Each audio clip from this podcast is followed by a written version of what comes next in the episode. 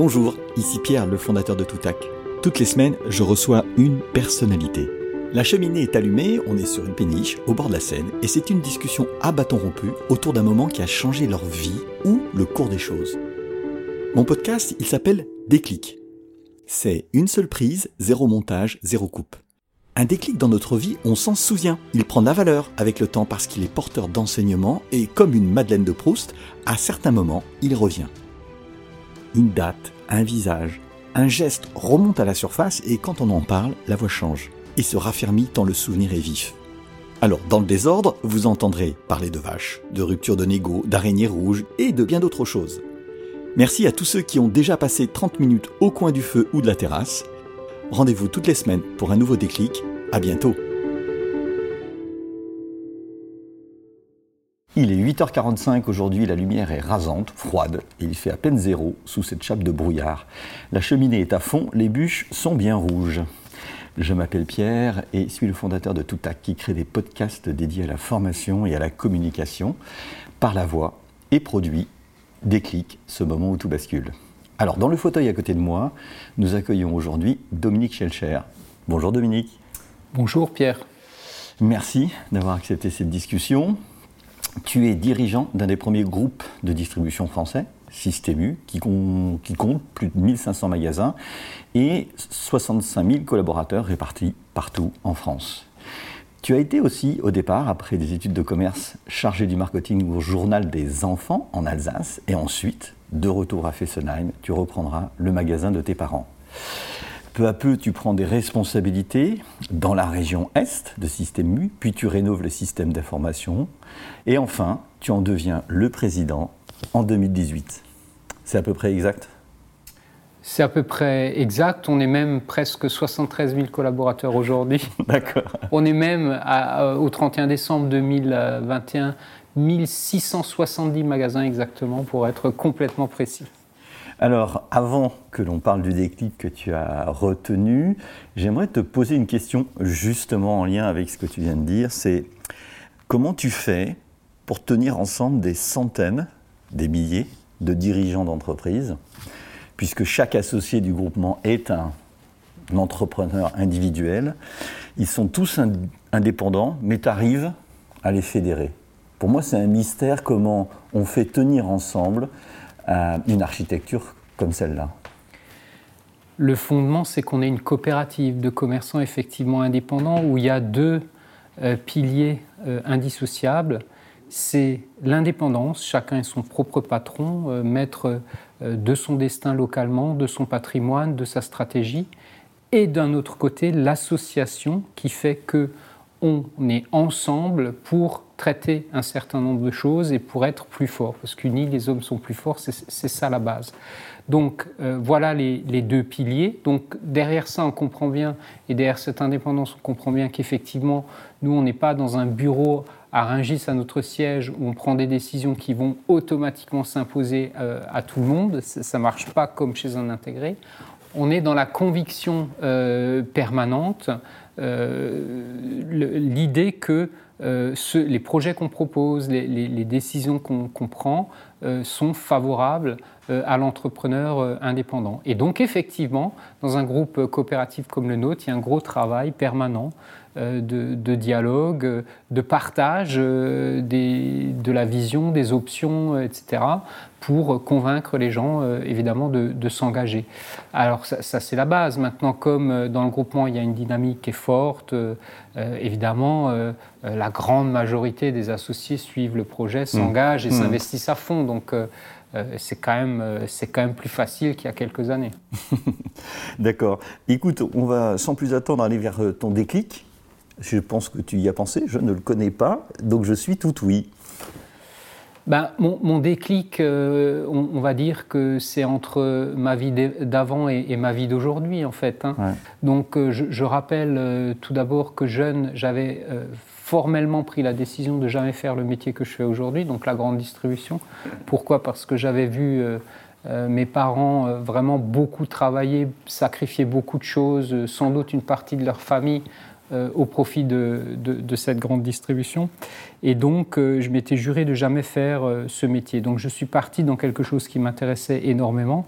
ça a été dit, c'est la presse. J'ai même fait la fin de mes études là-dessus, avec un mémoire de fin d'études, un travail au journal Ouest France, à l'époque, premier quotidien de France, etc. Et donc, j'étais très heureux dans ce domaine-là. J'ai rejoint ensuite le journal des enfants. Mais dans, tout ça, il y a quelque chose profondément qui, me manquait, et c'est un mot qu'on a déjà utilisé euh, dans cette conversation, c'est euh, le mot d'indépendance. Hmm. Et euh, encore une fois, j'étais heureux, j'aurais pu très bien continuer dans cette presse, mais cette indépendance me titillait. Et un jour, il y a eu un, déclic. Au détour d'une journée très particulière, c'est que je me suis retrouvé piégé au moment d'un violent orage dans, une rue inondée et, j'étais seul dans ma voiture. Euh, entouré d'eau. Euh, la, voiture était inondée et, elle est devenue épave à ce moment-là. Je ne pouvais pas sortir d'ailleurs du véhicule, c'était un truc de fou. Je me suis dit, les éléments se déchaînent sur moi. Euh, Dominique, il faut que tu prennes une décision. C'est symbolique, hein, mais, parce qu'en fait, j'avais cette réflexion dans la tête autour de est-ce que je continue, est-ce que, je est-ce que je choisis l'indépendance, et paf, ce jour-là, euh, ce moment particulier incroyable, c'est la rue que j'empruntais tous les jours qui se transforme en torrent d'eau, ce qui n'était jamais arrivé. Je suis là, il faut que tu décides quelque chose. Et ce jour-là, j'ai décidé que j'arrêtais tout et que je rejoignais l'entreprise familiale en fait et que je faisais le choix de l'indépendance et d'être mon propre patron et, de démarrer en fait une, nouvelle étape de ma vie professionnelle. Donc voilà, un déclic un peu particulier euh, sous, euh, sous les signes d'une journée très particulière. Et, quand euh, quand il y a un gros orage, euh, que tu es sous la pluie, ça t'arrive de te souvenir de ce moment-là? Est-ce que c'est une petite Madeleine de Proust? C'est une Madeleine de Proust, absolument. Et donc tu te retrouves à, d'une part peut-être quand tu as les éléments qui se déchaînent, ou peut-être dans des moments difficiles, tu t'en souviens? C'est vraiment, vraiment une, une, très très bonne question. En fait, oui, c'est une Madeleine de Proust. Oui, quand il y a un orage, je repense à ce moment parce que quelque part, c'est ancré dans ma tête. Et, en même temps, euh, la chose que j'ai peut-être en tête aujourd'hui, c'est de dire euh, euh, j'adore ces moments difficiles en fait. Mmh. Parce que mmh. l'orage, c'est le symbole d'une situation compliquée, etc. En fait, j'adore gérer des situations difficiles, compliquées et, et, même un peu des situations de crise en fait. Je, je, voilà, quand il y a euh, la tension de ces moments-là, l'obligation de prendre des décisions euh, rapidement, euh, voilà, c'est quelque chose que j'aime. Et il y a peut-être eu effectivement par rapport à ça un élément fondateur. C'était l'année 1997, pour tout dire. Voilà. Mmh. Et, quelque part, oui, il y, a ce moment fondateur qui, qui, me rappelle souvent ça. Et quand tu arrives dans, dans ton entreprise familiale, tu as donc tes parents qui dirigent l'entreprise, euh, qui doivent être des indépendants, des gens qui ont une, mmh. structure de pensée indépendante, puis tu as le fils qui vient avec sa structure de pensée qui va devenir indépendante. Exactement. Sans, rentrer dans de la psychanalyse de bar. Euh, c'est pas facile. Parce que, parce que là, tu retombes dans un, dans un système qui est non seulement de propriétaire euh, patrimonial et de dirigeant. Comment tu te frottes à ça? Alors déjà, il faut dire que tout commence par une scène de cinéma. J'adore, tu sais, qu'on, c'est Orson Welles hein, qui disait que la radio, c'est du cinéma en plus grand. non, non, mais donc il faut que je raconte cette scène de cinéma. Donc pour mes parents, euh, je travaillais dans la presse, euh, j'étais perdu pour le métier, jamais je ne reprendrais euh, l'entreprise familiale. Et c'était comme ça dans leur tête. Et donc, l'histoire faisait que j'avais une clé du magasin, quand même, une clé pour entrer par la porte principale. À l'époque, c'était encore, on va dire, un petit, euh, un petit Super U. Et donc un soir, quelques jours après avoir pris la décision, je, vais au magasin un soir avec l'idée de, voir mon père et de, lui dire ça. Et donc je, prends ma clé, j'arrive, je prends ma clé, je tourne la clé dans, la porte, paf, je rentre, paf, et je tombe nez à nez avec mon père qui était seul. Il faisait ce qu'on appelle la fermeture chez nous et tout le monde était déjà parti, il n'y avait plus de clients, plus de collaborateurs. Il me regarde, on est face à face, il me regarde et il me dit Mais qu'est-ce que tu fais là? Et du tac au tac, je lui dis Mais je reviens. Alors il me dit Mais je vois bien que tu es là, qu'est-ce que tu racontes? Euh, euh, J'ai dit Non, mais je reviens vraiment. Et à ce moment-là, je vois son regard euh, sur son visage et je n'oublierai jamais évidemment ce, regard. Et en fait, tout a redémarré à partir de là. Il faut comprendre que moi, mon père, en fait, je ne l'ai pas, pas bien connu jeune parce qu'il travaillait énormément. J'ai quelques souvenirs, mais très épars. Je pense que j'ai pas eu la relation que beaucoup ont avec leur père jeune. Et donc, en fait, j'ai reconstruit quelque chose avec mon père à partir de là, puisqu'on a travaillé ensemble. On a euh, appris à se. On s'est redécouvert en fait, et on a pris beaucoup de plaisir à travailler ensemble. Et, en fait, quand je revenais, bien sûr, je connaissais les basiques de remplir un rayon, euh, mmh. euh, réceptionner une marchandise, etc. Mais il fallait que je, je, reprenne tout à zéro du côté gestion, du côté management de cette équipe-là. Et donc, je suis vraiment reparti à la base. Pendant deux ans, je suis venu tous les jours à 5 heures du matin. Hein. C'est le lot dans notre métier. Euh, au contact des équipes, travaillant avec eux, remplissant les rayons, faisant vraiment tous les basiques du magasin pour que euh, la confiance aussi renaisse avec cette équipe, souvent avec des collaborateurs euh, d'une grande ancienneté qui, qui n'avaient finalement que connu mes parents. Qui te voyaient un peu comme le fils qui retourne avec un petit œil Suspicieux, même, oui. et puis qu'est-ce qui, c'est, quoi, euh, qu'est-ce qu'il va faire Il n'y connaît rien euh, ou pas assez, euh, etc. Et donc ma méthode aura été de, repartir à la base, comme dit au quotidien pendant des années, 6 jours sur 7 à 5 heures du matin. Et, avec ce travail-là, j'ai, reconstruit, j'ai reconstruit la confiance et puis, et puis l'aventure est partie. Euh, l'opportunité qu'il y a eu aussi rapidement, c'est que euh, on, est arrivé un projet d'agrandissement du magasin euh, que j'ai mené en fait presque plus que mon père. Et donc ça aussi, ça a été un moment important où ils ont vu que par l'engagement, le projet collectif qui a été mené, ils pouvaient me faire confiance. Et à partir de là, c'était 2001. L'aventure est, partie définitivement. La chance énorme que j'ai eue, et, et j'en parle parce que en tant que dirigeant de système U, je vois bien ça autour de moi, autour de plein de familles, de, patrons, parce que souvent c'est des, histoires familiales. J'ai eu la chance d'avoir des parents qui m'ont laissé la liberté. Mm. C'est-à-dire qu'ils m'ont accueilli quand je suis revenu. Euh, ils étaient presque soulagés. Ils avaient, ils avaient besoin d'aide à l'époque finalement. Et si ça n'avait pas été moi, ça aurait été quelqu'un d'autre. Mais ils, m'ont laissé la liberté de faire les choses comme je le voyais et on ne s'est jamais marché sur les pieds. Chacun hmm. son rôle. Bah, ça, c'est important dans une entreprise familiale, très hmm. important. Hmm. C'est que vous ne pouvez pas passer, donner une consigne, euh, une, instruction, et puis euh, l'autre membre de la famille passe derrière et dit autre chose. ça, c'est le pire. Ça, ça ne marche pas et ça fait échouer les projets. Et j'ai eu la formidable chance d'avoir des parents qui ont respecté ça. Et, ça, je leur en serai gré euh, éternellement.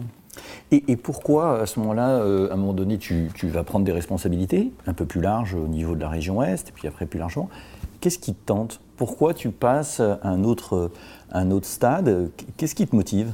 Inutile de dire que euh, au tout départ, jamais je n'aurais pensé que je finirais un jour président de Système U, mais je ne l'avais même pas effleuré. Enfin, il n'y avait pas du tout ce projet-là. Le projet, c'était de reprendre l'entreprise familiale et d'être patron indépendant. Et donc ça a duré deux, trois ans comme ça, au travail dans l'entreprise sans sortir. Et puis petit à petit, il y a une petite musique de mon père qui me dit, mais tu sais, Système U, ça n'est pas que ça. Système U, c'est donner du temps à la collectivité, que lui avait beaucoup donné, peut-être même parfois trop. Mon père a fait énormément de choses pour le groupement. Il, est, il a été euh, notamment négociateur dans les produits frais jusqu'au niveau national et il était souvent absent. Et souvent absent, c'était euh, ma mère qui gérait après l'entreprise et ça n'a pas été toujours, euh, toujours simple. Mais il me dit voilà, euh, U, c'est aussi donner du temps à la collectivité. Je dis écoute, d'abord, moi, je, je prends mes marques ici et puis quand je serai prêt, donc ça a duré trois ans. Au bout de trois ans, j'ai dit ok, maintenant je suis prêt. Et, les collègues aussi disaient mais à mon père, mais ton fils, il faut absolument qu'il vienne, qu'il s'investisse. C'est la nouvelle génération, il faut qu'il participe à la vie collective.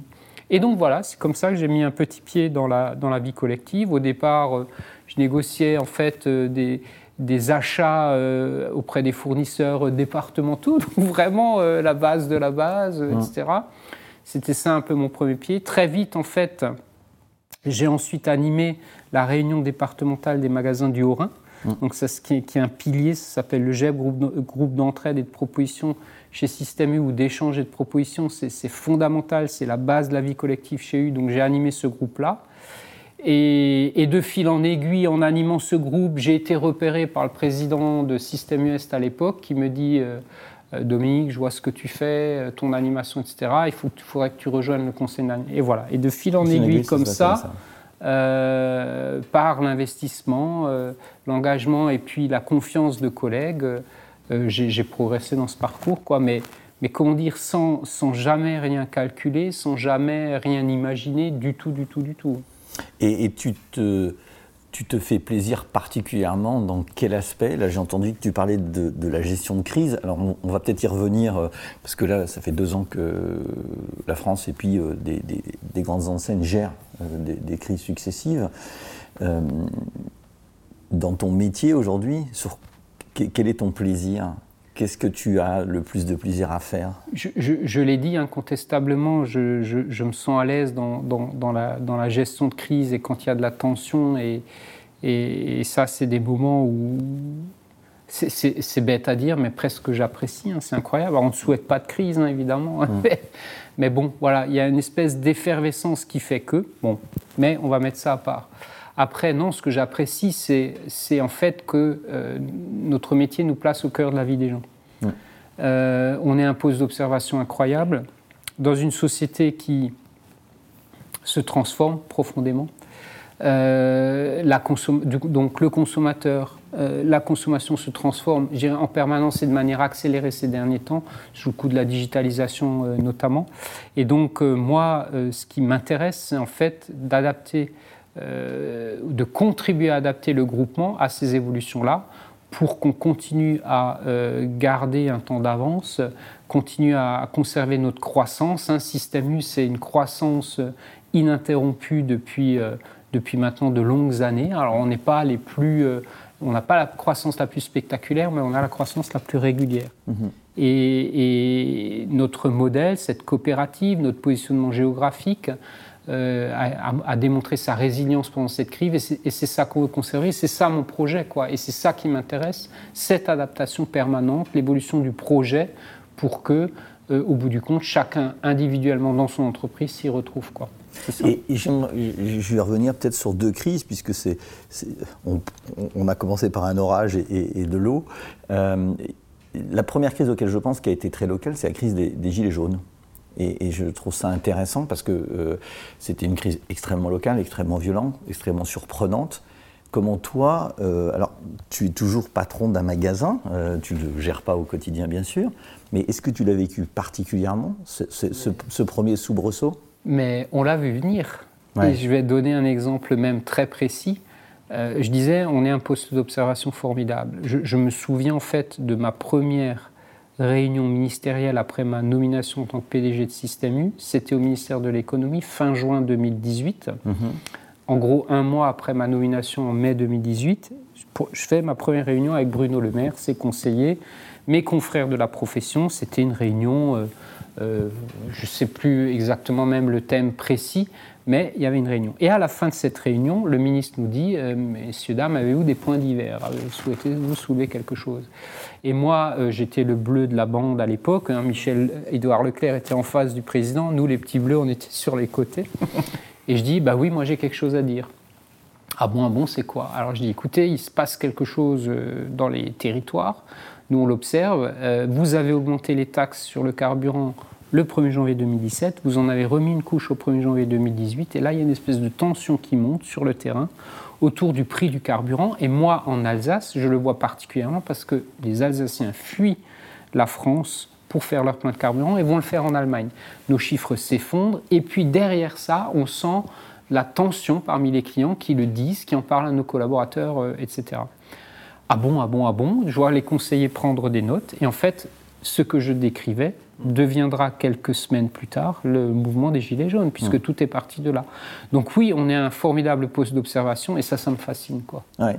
Et, est-ce que localement, euh, parce qu'il y a eu des tensions avec la grande distribution hein, dans ce moment-là, des, ronds-points, donc souvent les ronds-points sont à côté des, grandes enseignes, comment tu gères ou comment vous avez géré? C'est, du dialogue, c'est, de l'énervement forcément? Est-ce qu'il y a, quelque chose de, spécial qui se fait?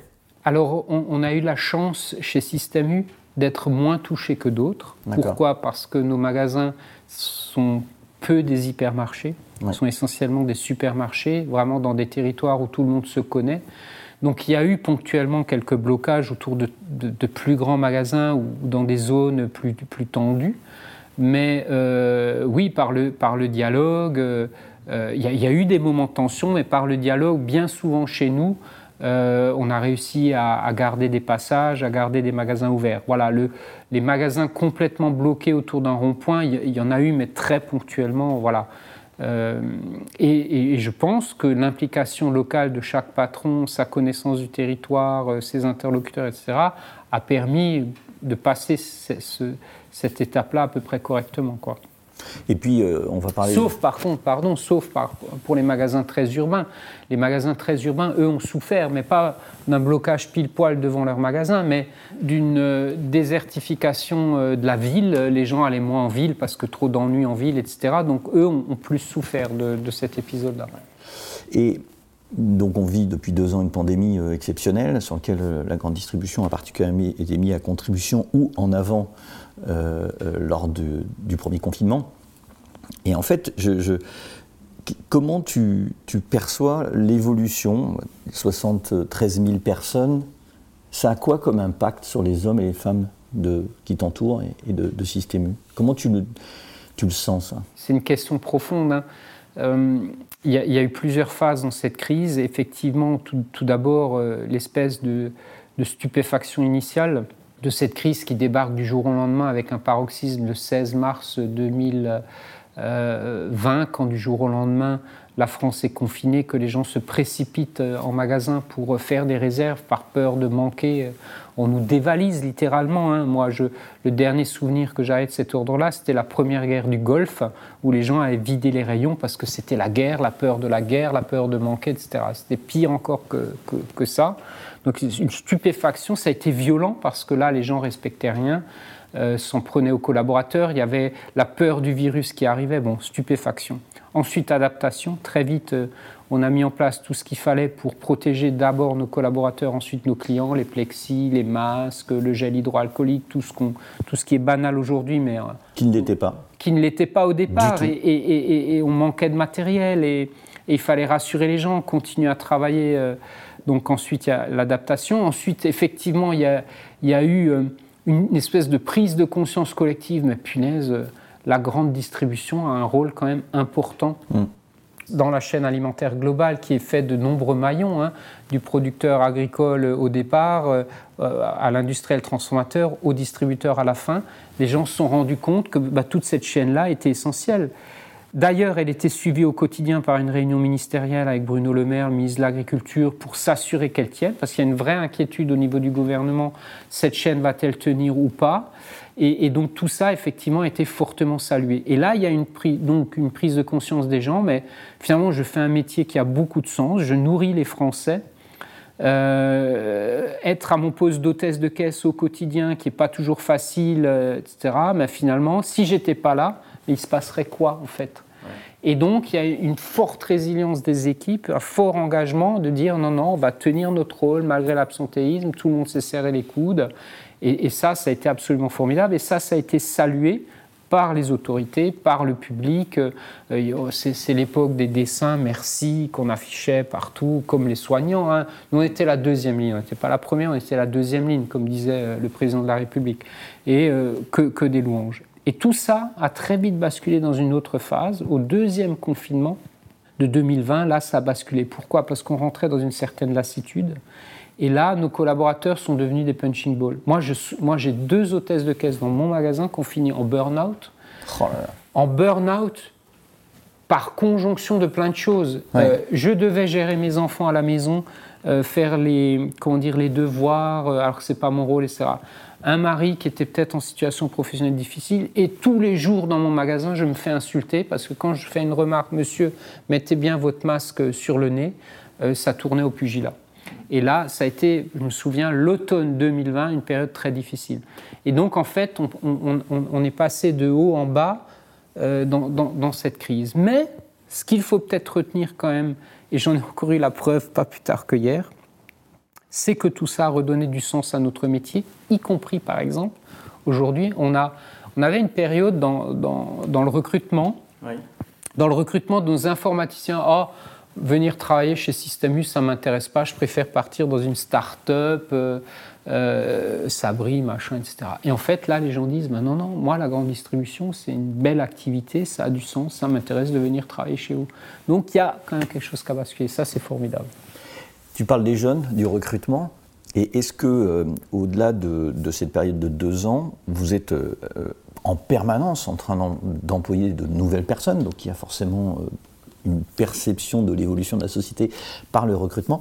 Est-ce que tu sens aussi un changement? Là, tu le traduis de manière positive par rapport à la grande distribution, mais par rapport au travail est-ce que tu te dis quand même qu'il y a euh, une évolution entre quand tu es arrivé il y a 4-5 ans à la présidence de Système U aujourd'hui, sur la manière dont tu peux euh, manager, diriger, faire avancer les gens? Oui, complètement. Un rapport au travail. Mais, d'abord, je voudrais euh, du coup répondre à une autre question qui a été posée précédemment, qui est qu'est-ce que tu aimes faire dans ton travail? Ce que j'adore aussi faire, c'est recruter. J'adore recruter, que ce soit dans mon magasin pour les, les collaborateurs de mon équipe du magasin ou euh, un grand cadre ici au siège maintenant, puisqu'évidemment, il faut recruter euh, des postes importants. Donc ça, ça c'est quelque chose dont je, ne me lasserai jamais. ce qu'on constate en fait, c'est que la crise a accéléré un certain nombre de choses qui étaient déjà là, mais qui, qui ont été accélérées pendant cette crise. Et aujourd'hui, la nouvelle génération, quand tu la recrutes, elle a effectivement des attentes qui ont fortement évolué. Euh, le, basique aujourd'hui, c'est euh, euh, au siège à Rungis, c'est ce que vous proposez du télétravail. aujourd'hui, à Paris, recruter en banlieue parisienne, alors Rungis, c'est pas non plus le bout du monde, mais recruter à Rungis. C'est pas Paris. Quelqu'un qui habite au nord de Paris, si tu n'as pas au moins deux jours de travail, ce qui est notre cas, mm. tu ne le recrutes pas parce que les gens disent, moi, avec les transports, etc., ils nous le disent, si vous n'aviez pas deux jours de télétravail, je ne serais pas venu chez vous. Donc ça, c'est déjà euh, une, première chose. La, deuxième chose, c'est que plus que jamais, la nouvelle génération cherche du sens hein, dans ce qu'elle fait. Mm. Euh, et, donc souvent, elle nous dit, moi je viens chez Système U parce que euh, vous avez un projet fort qu'on ressent, une attention partie prenante qui est différente, le monde agricole, les clients, l'implication dans les territoires, les produits locaux, tout ça sont des choses qui plaisent et, ils nous le disent. Mm. Euh, ils nous le disent. Euh, accessoirement, maintenant, il y a cette idée de, sens, euh, nourrir les gens, c'est important, donc moi, ça, me convient. et après, il y a tous les sujets de modernité. Est-ce que oui, le projet quotidien est bon? Est-ce que vous avez les bonnes techniques, les bons outils informatiques, etc. Donc, ils, regardent tout ça et comme ils ont fortement le choix, si, l'ensemble de ces ingrédients n'est pas suffisamment fort, ben ça passe pas. Ça passe pas. Donc, euh, donc euh, aujourd'hui, avant on avait plutôt plusieurs candidats euh, et puis on pouvait choisir. Aujourd'hui, c'est l'entreprise qui doit vraiment se vendre plus que jamais. Et je pense que cette raréfaction, notamment dans certains métiers, on n'est qu'au début de ça. Hein. La, France va vieillir et on n'est qu'au début de ça. Quand, je t'entends parler depuis le, début de notre conversation, il y a cette, importance de l'humain dans ce que tu me mmh. traduis là, et j'en reviens à ton rôle de dirigeant. Euh, toujours avec euh, énormément de monde à, emmener, mais comment tu gères euh, la différence entre un consensus et un consensus mou? Je veux dire par là, ce qui est difficile, c'est tu dois dans tu, tu parles des jeunes que tu embauches ou des dirigeants mais une entreprise, elle doit avoir une direction. Comment tu fais pour faire quand même avancer le navire, avec des décisions qui doivent être fortes, sans, sans perdre euh, finalement cette direction, parce qu'il faut emmener tout le monde? Est-ce que, Comment tu fais pour gérer ce curseur-là? Pour gérer ce curseur-là, en fait, il faut rendre des résultats. En fait, hein. il faut euh, chez nous que un, il y, ait de la croissance d'activité qui rassure le commerçant indépendant, c'est-à-dire que qu'il ait un contexte favorable au développement de, sa propre activité et que de cette activité, il puisse tirer des résultats. Donc notre action, elle est euh, pour stimuler euh, l'activité et mettre donc tous les ingrédients commerciaux qu'il faut, dont certains tu as connus euh, par le passé, et euh, aussi, on défend la compétitivité économique euh, des entreprises en, baissant euh, un projet profond de, baisse des coûts hein, qu'on mène depuis maintenant 10 ans. Hein. Je passe les détails, mais voilà. Donc, Donc comment on, convainc et comment le consensus n'est pas mou, c'est qu'on délivre des résultats.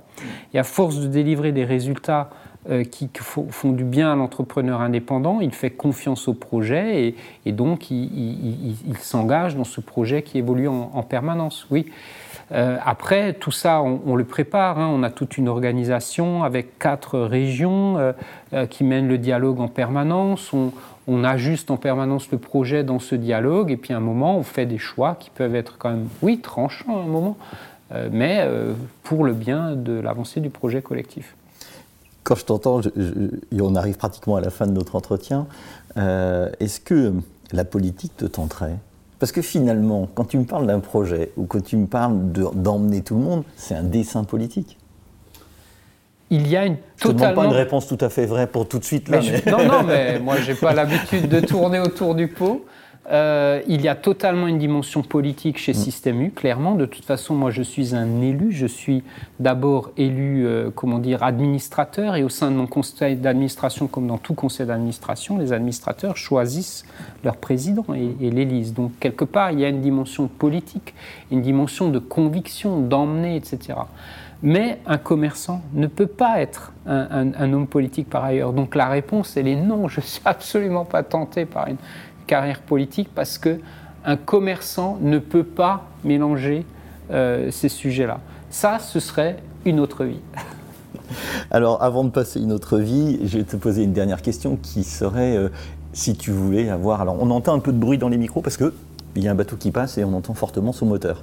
Avant de, se quitter, est-ce que tu aurais une personne que tu aimerais euh, entendre à ta place dans ce fauteuil, dans des clics?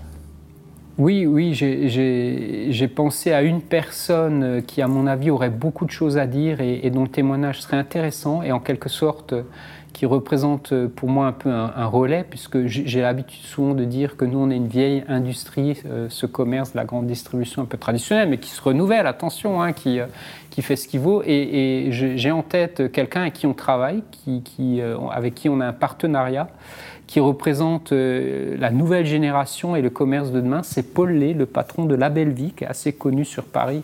C'est un e-commerçant natif qui est parti de rien euh, qui est issu euh, d'un milieu euh, voilà, de la banlieue parisienne et qui, à force de travail, beaucoup de travail et d'une vraie vision, a construit une des pépites du e-commerce français. Et je trouverais très intéressant que Pierre Denis lui donne la parole pour son déclic. Eh bien, écoute, merci beaucoup, Dominique, de cette discussion. je vais essayer de contacter Paul Lay et, et à très bientôt. Merci, à bientôt. Voilà, cet épisode de Déclic produit par Toutac Pro est terminé. Si vous en êtes là et que vous l'avez aimé, laissez des commentaires et une notation sur votre plateforme d'écoute préférée ou laissez-moi un commentaire sur LinkedIn. Je me ferai un plaisir de vous répondre. Rendez-vous toutes les semaines pour un nouveau déclic. À bientôt.